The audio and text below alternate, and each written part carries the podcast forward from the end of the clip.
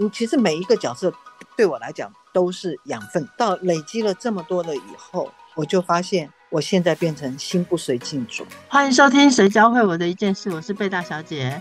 我是 Rico。哦，你大嫂就烦死我了。哎，虾米代机呀？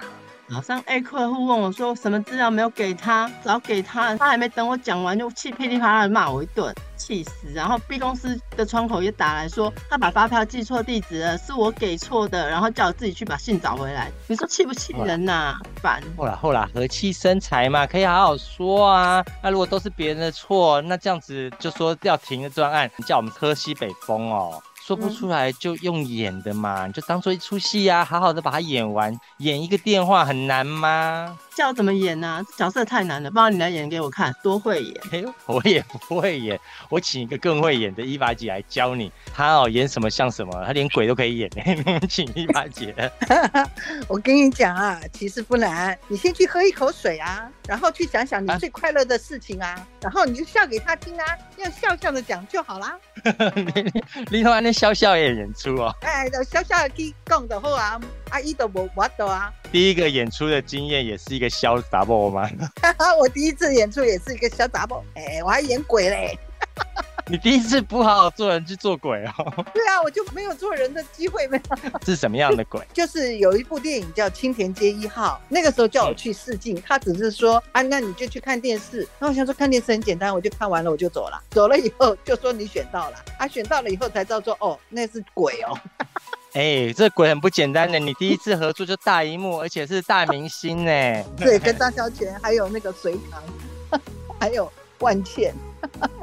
第一次就跟这么大咖的，还有上大荧幕，这是老天赏饭吃，不是让你很紧张吗？你在之前就有童星的经验吗？我那个时候我不知道，我在定妆的时候才有人跟我说，哎，我们是跟张孝全演。他说还有隋唐，我说不会吧？啊，我定妆先吓到。可是我看到他们了以后，他们人很好，他们完全没有大牌的样子，而且他们也都会愿意教我们该怎么做。那我觉得是一个这一次的合作是非常舒服的合作。那你完蛋啦！第一次出道的时候就这么震撼出场，很多演员都说他要超越他自己。如果你越演越小，最后只能演到小电视或是大爱台或是舞台剧，你不是会觉得自己没有超越自己吗？越做越回去。哎，可是我后来就是这样，我就是越变越小啊。我连大爱都在演，但是我觉得不会，因为每一个角色对我来讲都是一个养分，因为我可以不用经历过，可是我可以去尝体验过、体会过，我觉得这样很棒。好，那我们来看，那你第二个广告片，第一个广告片是什么？跟那个周杰伦拍的那个雪碧，又是大咖，你真的很会有大咖缘呢！我要跟着你 签名，真的。其实我们那天是早上五点钟去台中，然后我在路上昏昏沉沉的，他们就说：“等等，你是跟周杰伦？”我说：“你在讲什么？你在听笑？”对，我说什么东西？然后后来呢？因为太早起来，我从来没有那么早起来过的通告。然后，然后很好玩，就是到那边以后，我还在。昏昏沉沉的睡觉，我我说也没看到周杰伦嘛，好，好，没关系，就一直到中午吃完饭了以后，周杰伦才出现。明明中午吃完饭之后再演，发你五点钟的通告被冲啥？啊，是啊。然后后来他们就说阿妈上场了，我就糊里糊涂的上去，一抬头一看，哎，周杰伦嘛，我愣住了。然后我就跟周杰伦讲一句很神经，我就跟他讲一句说，哎，我很喜欢听你的歌曲，哎，比如说你的《稻香》啊。然后周杰伦就很腼腆。就头就低低，不知道该怎么办。后来我才觉得说，哎，其实他不是在媒体上写那样子，他其实是一个很害羞的人。那你跟周杰伦演的时候，你演谁呀？周太太吗？我演一个阿妈，我们就是站在滑水台上，然后呢，我要一个表情，就是哼，我才不管你，就滑下去这样。然后我就看到。导演也在笑，大家都在笑。我心里想，我那个时候表情一定很好笑。当一个演员不怕被笑，所以你一直都是走这种呃幽默诙谐的丑角吗？不是哦，我演过很多的悲情的哦。然后我的悲剧的角色，通通都是呃拿我以前的经历，然后我去想到我最痛苦的那件事情，我转化到我心里，再把台词讲出来。有一次就是机缘巧合，我去拍了一个北京电影学院的叫做《最后一场婚礼》，那个阿妈是一个失智阿妈，但是呢，有呃，拍到最后一天的时候，哎，那个导演就说：“等等，我们就在海边，然后你就看着大海，望着海，讲一句话，公孙内风吹不起不要紧，不胜鬼的后。其实我讲完的时候，我很想哭，也也差点哭出来。然后导演就跟我说：“丽华姐不可以哭。”我说：“啊，不可以哭。”啊，你要笑啊，要笑。不不不，我心想我怎么笑不笑得出来？后来我就跟导演说：“好，我加油。”我在讲那句话的时候，我心里很痛，因为我知道其实那个是阿妈跟孙子的道别，我很难过。然后他们去吃杀金酒的时候，其实我杀金酒也吃得很难过，因为我一直走不出来。为什么？是不是当时你有想到你任何的家人离开的这种心痛呢？没有，很奇妙。那句台词我没有。揣摩，我不知道我讲到那个台词的时候，我会被触动。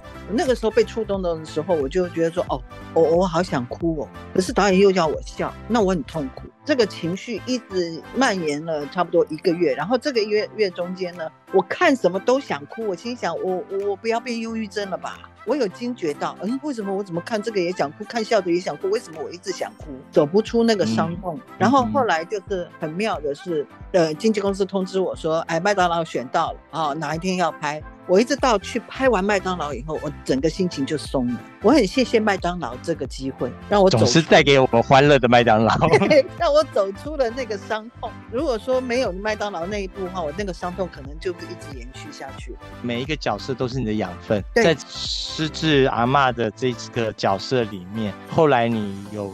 对于这个家人啊，或者社会，在这失智上面做些什么事情吗？我妈妈自己本身就是失智老人，所以你会跟妈妈有一个连结感。会，然后呢，我那个时候就讲过一句话，就是我很想拍很多的失智片，因为我想提醒更多人。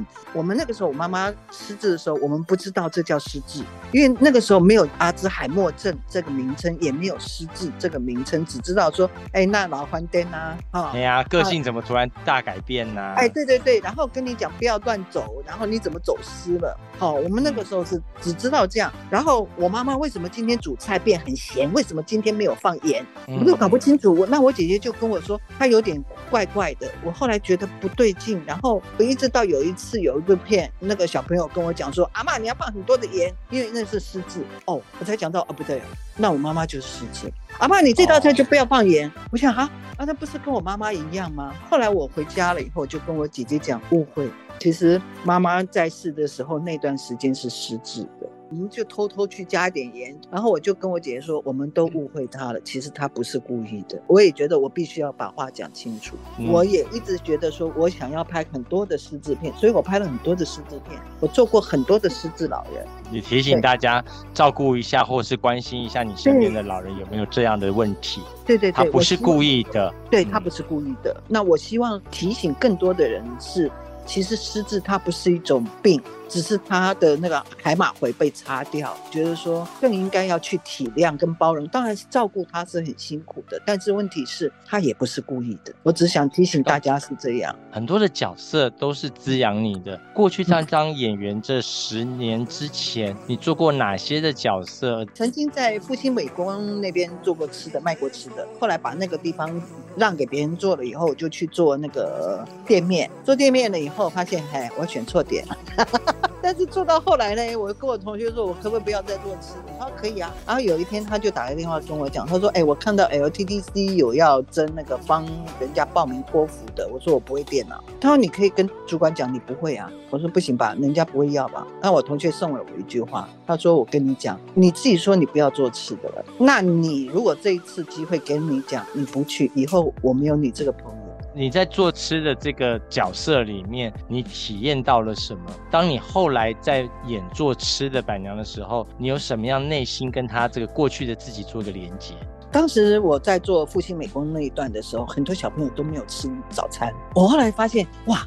复兴美工的学生都很可怜，都那么辛苦哦，你们都没有办法吃早餐哦。赶画啊，赶功课啊，功课很多哎。对，很多。后来我才知道，说原来你们是晚上没办法睡觉，然后在灵感不够的时候，你根本睡不着的时候怎么办？我那个时候只有一个想法，就是我也不知道为什么，我只要看到小朋友过来没有吃饭，对不对？拿，那你拿走，不用付钱，赶快走，赶快上课去。那个时候我看他们的表情，我也很快乐啊，你快乐我快乐。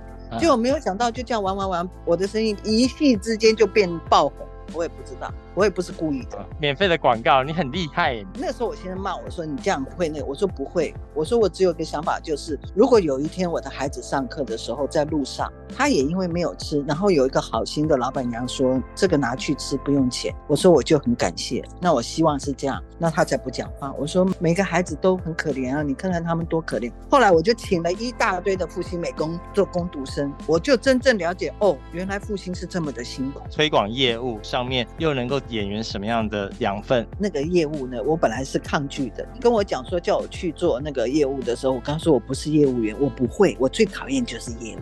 后来那个人就一直跟我说：“不，你很适合。”我说：“不，我不适合。”抗拒了很久，结果那个是跟网络有关的。但我在这里，我也要很谢谢当时我完全对网络一概不知的情况下，我认识了一个朋友，他很厉害，他是一个小学毕业的人，他进来网络很懂，他把我在那个 Skype 里面教会。我跟他是 Skype 里面学的，每天学，每天学，他告诉我所有的知识，我真的很感谢他。后来我有跟他说，我谢谢你告诉我这么多有关网络的资讯，然后我现在在这个地方工作，我就我的来源全部都是因为你，所以人家讲什么我都听得懂，就变得很跟着时代的阿妈。所以我本来不会电脑，我后来我小孩跟我说，妈，你不要再玩电脑，早早点睡吧。演员哦，跟你过去生活中当板娘啊，当这个业务不一样。工作结束，等于是离职的那一天，下明天又是一个重新开始。每一次事情，就好像去面试一样。所以呢，你的生活不断的充满着很多人的面试。人家面试一次呢，考不好可以有短的则上了上班三年，有的上班三十年。可是你是不断的在面试，哎，是啊，没错啊。所以每一次出去的时候，他们说你要出去，我说哎，对我去找下一个老板。我刚开始很不习惯，我很不习惯，我不适应。就是我那个时候是低潮期，就是我又要去试镜啊，这试不完的镜嘛。对啊，天天在找工作的感觉很不舒服。后来过了大概有半年以后，我慢慢适应它了。我慢慢适应它了以后，就是那没工作是正常，那有工作是不正常。而且有了工作之后，叫你演出的角色还是不正常。对，还是不正常，演鬼跟疯。一直去试镜的时候会很抗拒。其实我刚开始试镜的时候，因为是无实物试镜嘛，对我来讲是一个很很神奇的事情。我什么叫无实物？然后演完了以后，我就自己讲一句疯子。然后那个 casting 就说哈什么？我说没事。后来我只有讲一句话，我觉得我是疯子，我怎么可以对空气在玩？玩到最后就变很习惯了，因为反正就是无实物演出嘛。当初也不知道什么叫无实物演出，后来我才知道哦，原来这个叫无实物演出哦。每一个工作我都在学习，所以我去。哎，演出的时候，比如说是像这次我拍那个《黑照之下》，那个导演跟我说：“请问你是学什么派？”我说：“哈，什么派？不是科班出身，我没有真经过真式的那个调教，所以呢，你跟我直接讲就可以了。虾米派我都可以做给你的哈。我本来想跟他说我是周末派。哎，试镜很讨厌呢，你的交通是自己掏腰包的哈，然后呢，你要做什么道具都自己掏腰包，掏完腰包还不见得有机会耶。没错，没错。就是这样，在试镜的时候多比别人做哪些准备啊？有一次有经纪公司说：“哎，跟你讲，这个角色是个包租婆的。”我说：“哦，好，那就叫夸张嘛。”我就不吭声了。我说：“就夸张，然后就三八。”好，我就不讲了。然后后来我就想包租婆，我就买了一包发卷回来。我我到那边以后就把发卷通通卷上去。我还戴了一个浴帽。反正就香港包租婆的刻板印象，台湾包租婆哦有钱哦，都是睡到自然醒的，哪有这样子这？包装的，对啊，但是他们就是要香港包租婆那个样啊。好，那没关系啊，那我就自己玩啊。所以现在发卷还在啊，但是我也用不到。后来有上吗？没上。你看，我就说嘛，准备老半天又不上，怄死人了，气死我了。对，就没错啊。你这个呕死了，气死我，就把刚刚那个演出来就好了。我曾经去拍监狱，我第一个他就跟我说：“哦，好，那就去演。”我就想妈妈嘛，他也没有讲说去监狱都没有讲。到那边以后说我们要去监狱，我心想啊，不会吧？我进了监狱了以后，我们不是要去看那个自己的儿子吗？然后好像要拿起电话隔着玻璃那种感觉，你知道吗？我拿起那个电话，我就很想哭。我感受到很多东西，就是我讲不出来。然后那个那个氛围。你就会很想哭，不知道为什么。我就让我自己是平静，然后我就跟演员就嘻嘻哈哈，一直笑，一直讲，一直笑。就那个副导发疯了，副导就把我骂一顿。待会你要那个呢，你还在笑，哪来的那个神经？我就自己告诉自己，就是说你不用怕，我待会演给你就好了。因为你比较能够接收讯息吗？在这个监狱气场里面，你接收到什么样的讯息？你会觉得这个里面都是关了社会的败类犯人，还是什么？我我我不觉得，我觉得里面一定有冤狱。然后我我我也感受到那些汉奸人的心酸，然后我感觉到那些受刑人的无奈跟跟委屈。有些人是一辈子的委屈，对，从小到大的生长环境没有得选，会觉得拿起那个电话，我第一件事情是先拿起那个电话。我就很想哭了，我赶快把它放下来，我就跟演员讲笑话，因为我要平复我自己的情绪嘛。副导不知道，他就把我骂了一顿，说待会你就要演了，你还在笑，那我待会就演给你嘛。我也不知道我怎么会有这种想法。他一拿起电话，那个我那个眼泪是停不下来的。嗯，然后那个副导就说，快快快快快，赶快拍，赶快拍。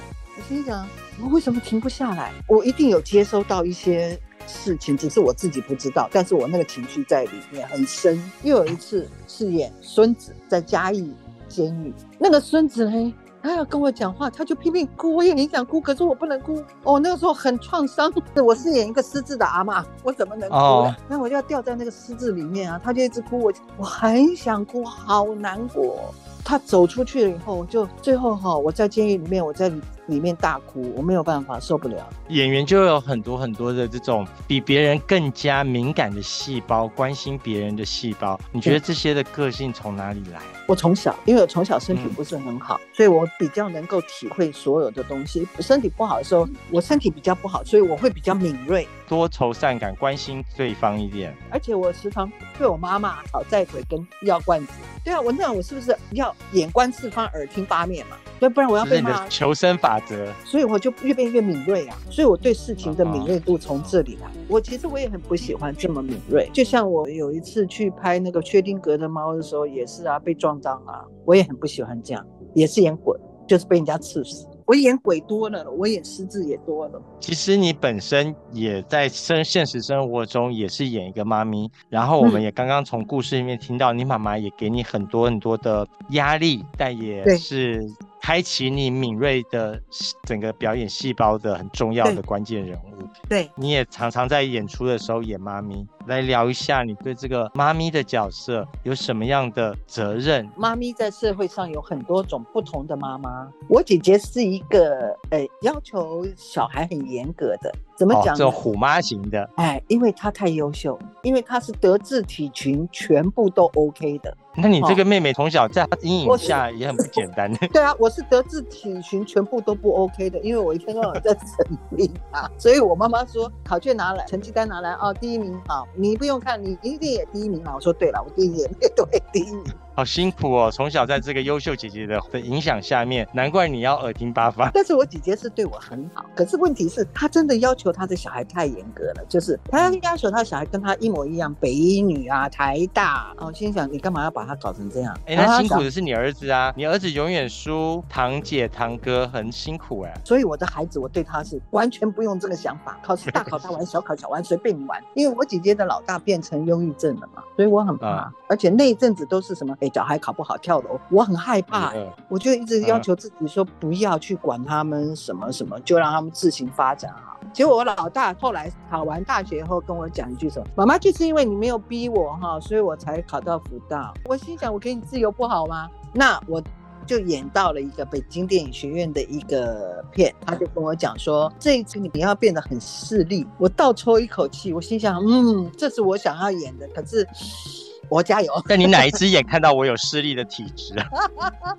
我们在开始拍的时候呢，那个导演就跟我讲说：“丽宝姐，我怎么看你都太慈祥了，怎么办？那我只有把自己的脸整个板起来，我不笑。”其实每个人不笑的脸都是比较凶的。那我知道我不笑，我只要很严肃，那你就冷死了这样。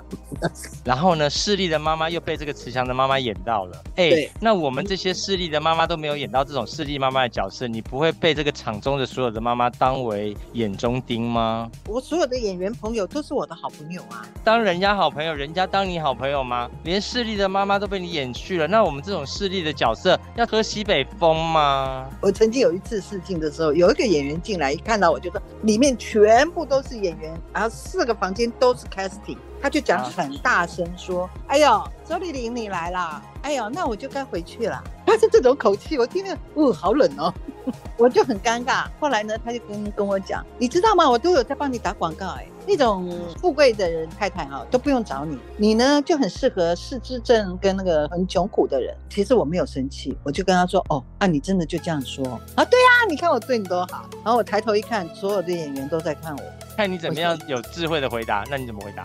我就跟他说，哦，你就这样说。哦，谢谢你哦。我那个时候我也没有生气，我不知道为什么我都没有生气。可是我在走出去那扇门的时候，我就有一个想法，就是你很可惜，你去告诉人家你有框架，你去告诉人家我没有框架。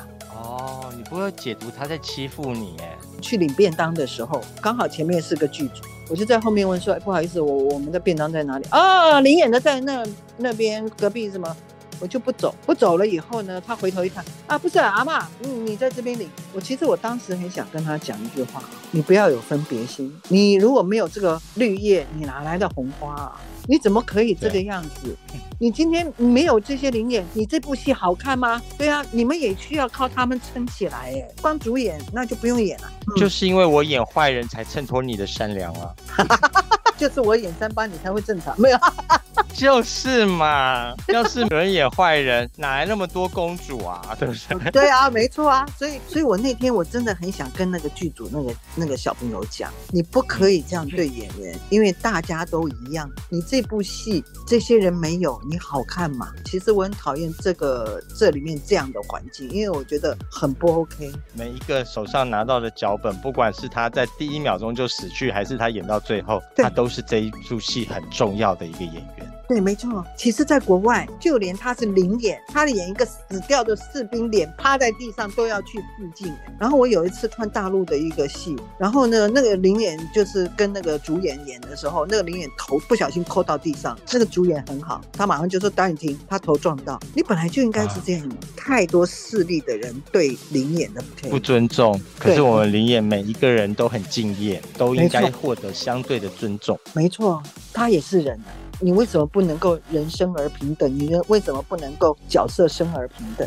然后有一次我去拍一个广告的时候，就有一个朋友跟我讲说：“丽玛姐，你怎么去上靠北影视？”我说：“发生了什么事嘛？”后后来我就赶快靠靠靠北影视啊，怎么会有我的照片啊？他也没有我的名字，然后就讲我不准时啦，又爱迟到啦，又耍大牌，又干嘛又干嘛，通通负面的，我就很傻眼。那我就不知道该怎么办。那刚好导演我认识，我就跟他说：“导演，我上靠北了。”他说：“你发生什么事了？”他说：“他上面写说我迟到，我又干嘛，我又干嘛？”他谁讲？他说：“你每次都提早半个小时。”我说：“哎呀，我也搞不懂。”那那个就不是在讲我。那我回去了。那导演说：“好，那我就回去。”明明照片就是你。其实让我最感动的就是我打开了靠北影视，我看到已经有很多的 casting 跟导演跟演员在上面留言。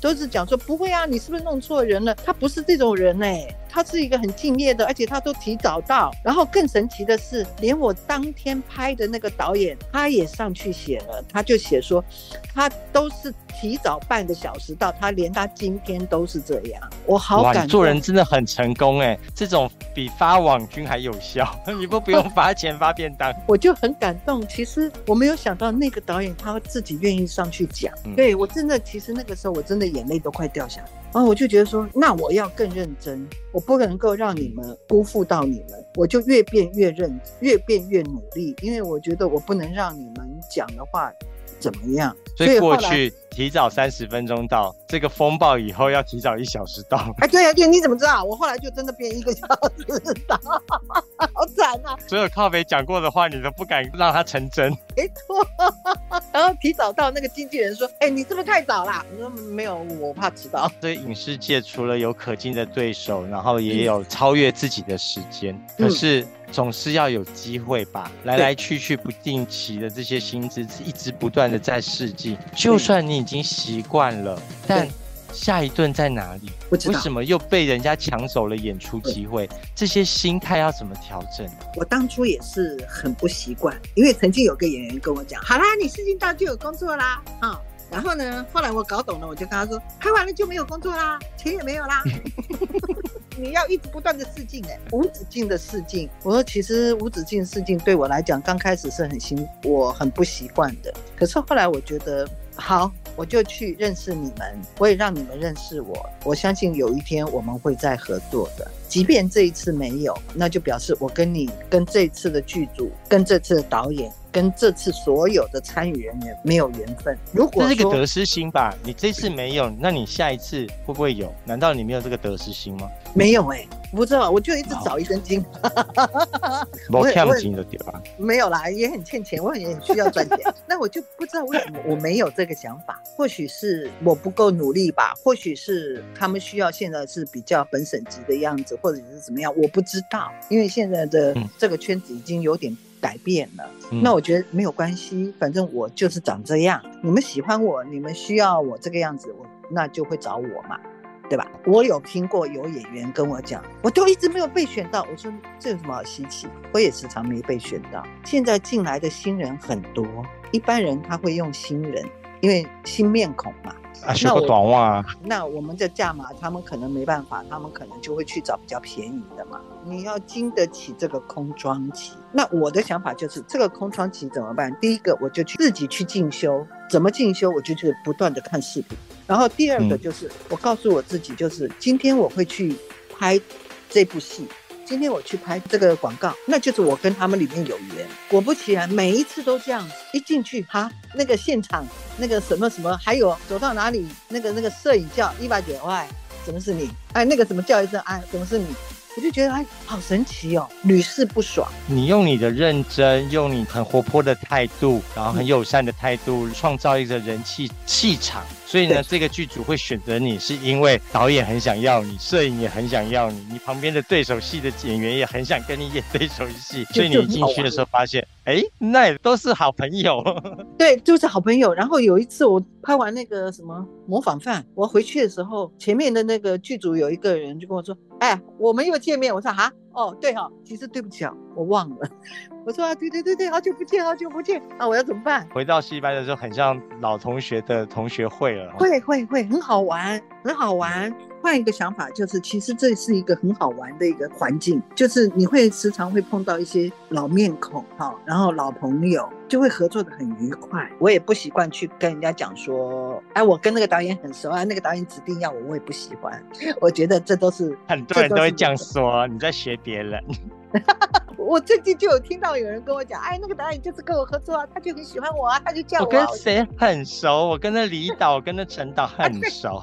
对对对，我就没有这个习惯啊，我就你讲你的，我听我的就好了。因为这一行其实很多人会 show off 自己，他们觉得说这一行的人太多，他必须要 show off 给人家看。我也需要工作，可是我不会去轻易的去做这件事情的人，所以我或许在这一行给人家感觉很奇怪吧。我是一个很随随缘的人呐。最后，我们想知道这个在这演员的生涯当中，这演员教会你的一件事是什么，以及你最想感谢是哪一个导演？其实呢，我很感谢每一个角色，我也很感谢每一个演出的机会，我也很感谢每一个导演跟每一个制作团队、跟经纪人、跟跟制片这些，是他们愿意给我机会，让我有机会去。体会每一个不同的角色，让我不用去自己经历，然后可是我可以体验到哦，这个的角色的心境是什么？体验完了又如何？体验完了以后，这就是我的养分。你，其实每一个角色对我来讲都是养分。到累积了这么多了以后，我就发现我现在变成心不随境转。在前一阵子我们家发生一些事情，我当然那个时候是有情绪的波动。最后完了以后，我才发现，哎，我被禁。带走了，我的心被境带走。我要紧的是把我的心先守住，我不要随着外境去牵引到我。那我看事情会比较客观。了解，其实我们不管是是演出这个角色，或者在生活上演出，还是我们是观众看姐姐你在演出每一个角色，其实每一个角色他都有自己的所面对的困难要去解决，以及他所面对的剧本给他的挑战。他其实就是像你说的，我们反映到我们看。看这个人生，就像你刚刚演出的这个失智的妈咪，还是演这个很强势的妈咪，我们看了以后都会有从你那个角色学习到，反观在我们的生活上面，我们要不要这样子逼迫别人，要不要这样子的逼迫自己？你人生的剧本的时候，能不能像你所说的，在演出这么多角色的时候，我们心不随境转？而且另外一个就是，我们随时也会离开舞台嘛，对不对？嗯。那如果我时常把镜放在心里，那我怎么离开舞台？我很感恩每一次的机会，其实我也很感恩每一次创造镜的人，让我有机会学习脱离这个镜，让我有学习学习放下。谢。节目的最后，我们一起来收听张学友的《一路上有你》，也感谢这个广播节目上以及这戏剧节目上一路有你的支持，谢谢，我们下次见，拜拜。